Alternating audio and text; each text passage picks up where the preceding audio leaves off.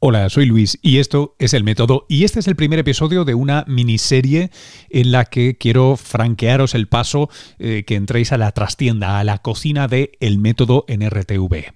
Sabéis que este podcast tiene ahora un spin-off en vídeo de episodios más breves, de 10 minutos, en el que, gracias a investigadoras, eh, científicos, estamos abordando, hablando con las personas que están en la trinchera de la lucha contra el coronavirus. Eh, por requerimientos de formato, os decía, son episodios de 10 minutos, mucho menos que aquí. Eh, ese formato funciona en vídeo, pero yo soy un amante de los podcasts, creo que vosotros también.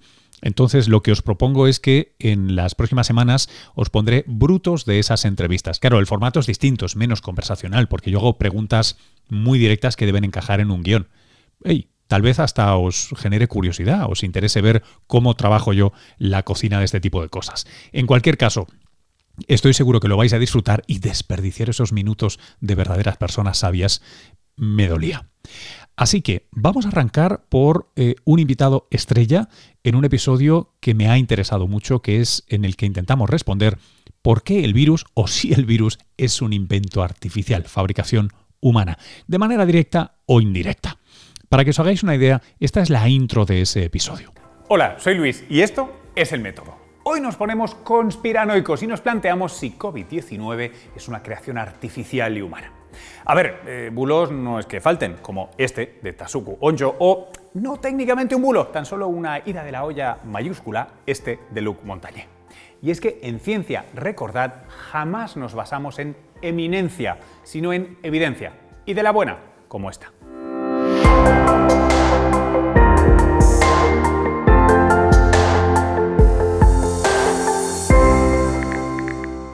¿Y cómo hemos tratado de responderlo? Pues con Carlos Briones, entre otros, eh, un buen amigo, un extraordinario científico y un maravilloso divulgador.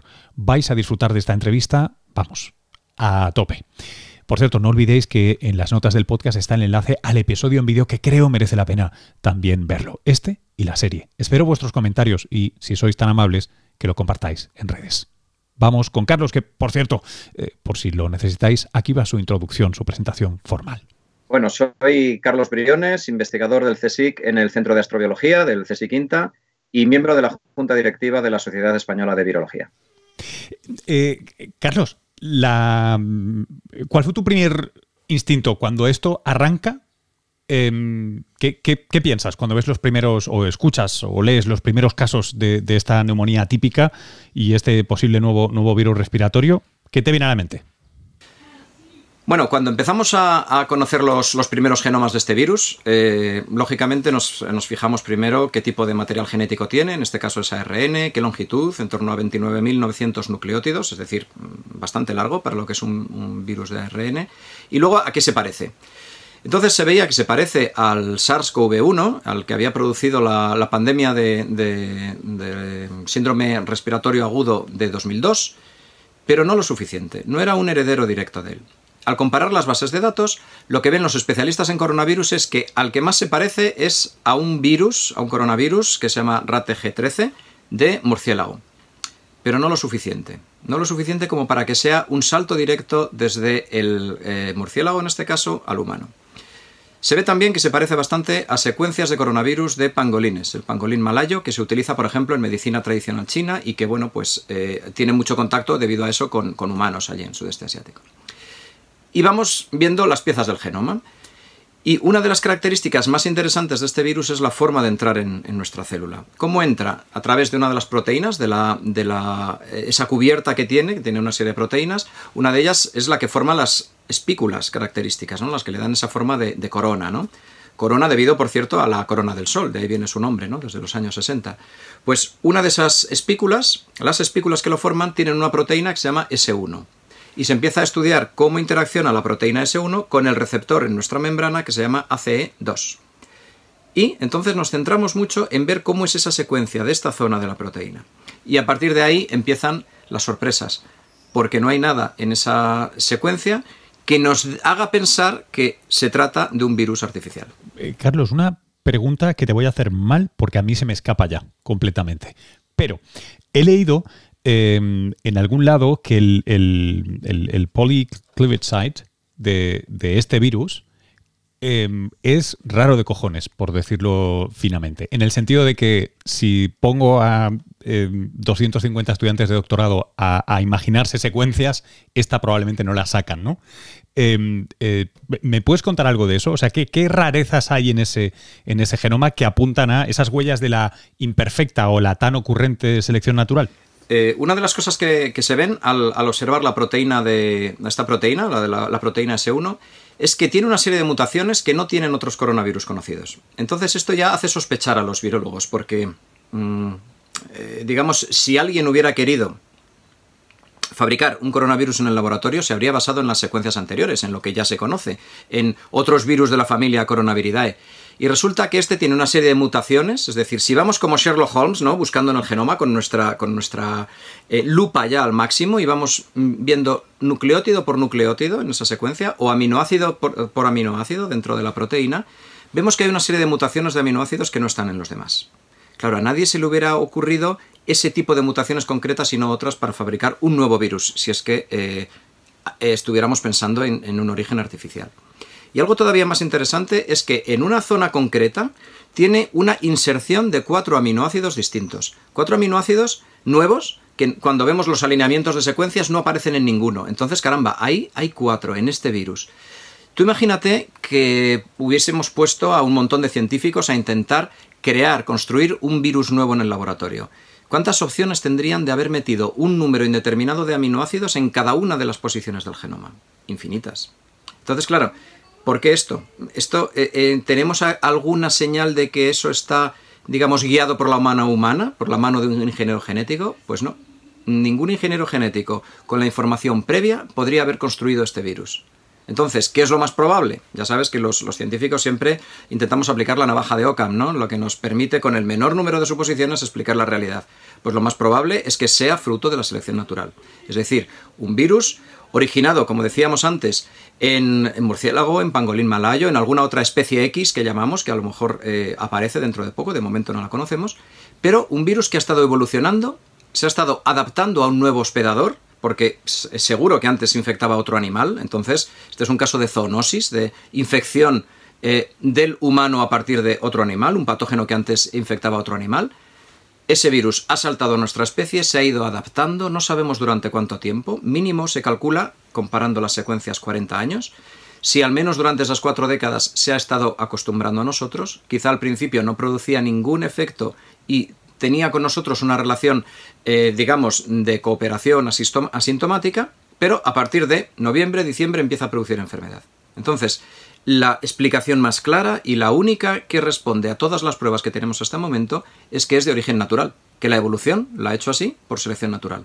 Entonces al final Sherlock Holmes se volvería a casa diciendo, elemental querido Watson, era la evolución. Fantástico. Entonces la siguiente conspiración que quiero hacer es, eh, es, ok, vale, será natural, pero ¿Y si se ha escapado de ese BSL4 por los cables del Washington Post?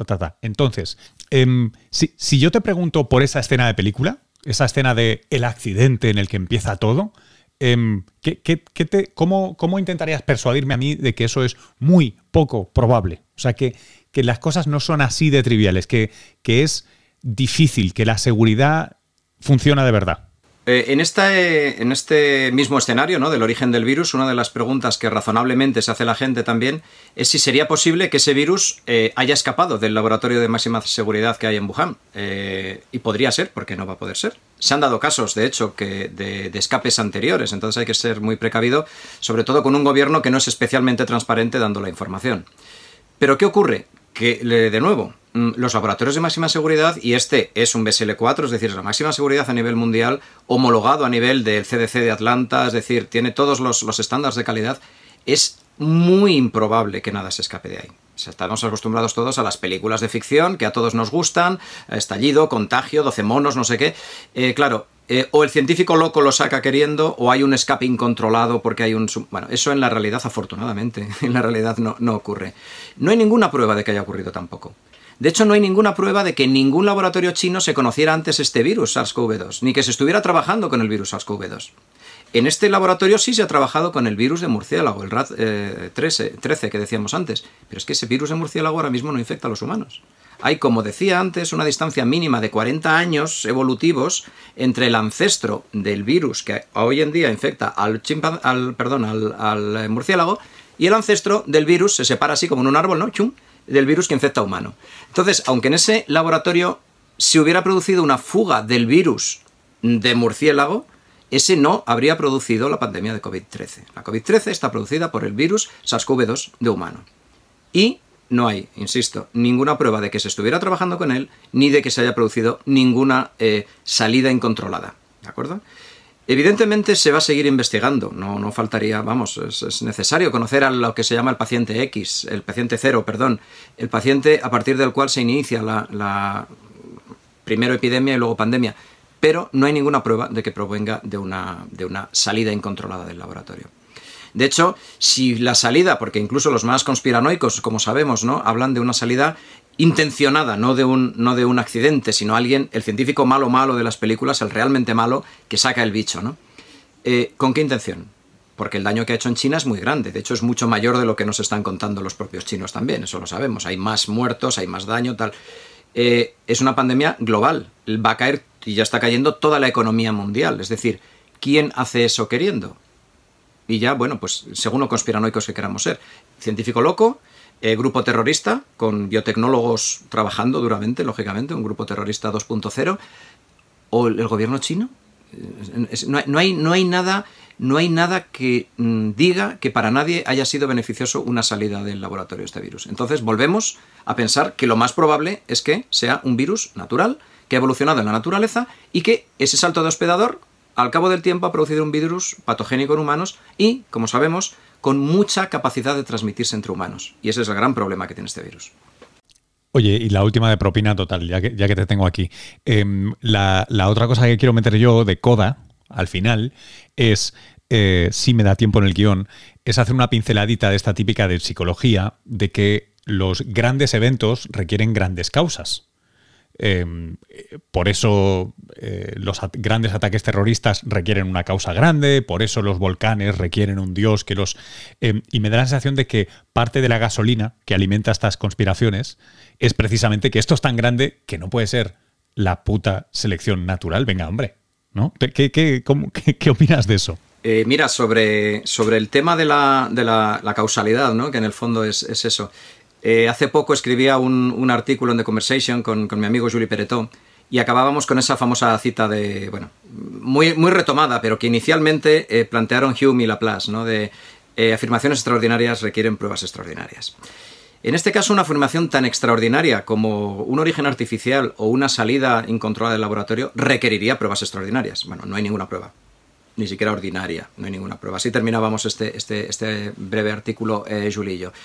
Eh, lo más extraordinario, las pruebas más extraordinarias nos las da siempre la evolución. La evolución tiene una capacidad infinita de construir soluciones, soluciones que además no siempre están totalmente optimizadas. Ese es otro de los errores que muchas veces cometemos porque tenemos una mente humana, de eh, ingenieril. Vamos a hacer el virus que mejor infecte para matar a la, a la, población. Pues lo que se ha visto, por ejemplo, en este virus es que esa unión, volvemos a la unión entre la proteína spike y el receptor, no es la mejor posible. Un ingeniero genético lo habría hecho mejor, habría generado una unión más íntima, más perfecta, pero no funcionaría.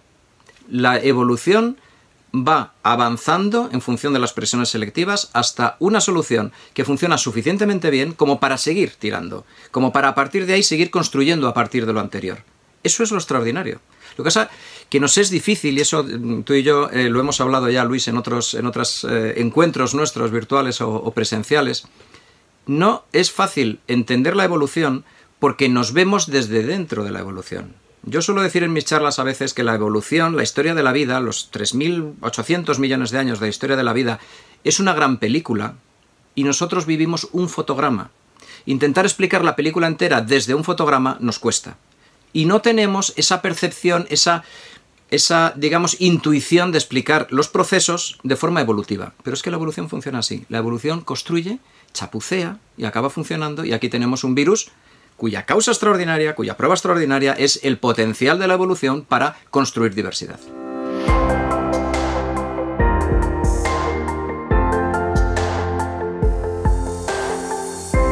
Eh, voilà, de hecho, este ha sido el primer episodio de la cocina del método en RTV. Si os ha gustado, por favor, compartidlo.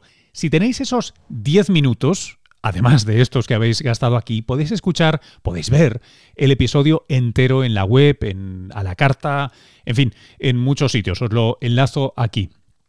Por cierto, si os ha gustado, eh, os animo a que lo compartáis. En estos tiempos de infodemia, de intoxicación por información a veces un tanto dudosa, o tal vez no bien trabajada, o tal vez, en fin, hay tantas maneras de justificarlo, creo que es más importante que nunca que le demos una vuelta a este tipo de materiales. Nos vemos por aquí por el método en breve. Un abrazo y mucha salud.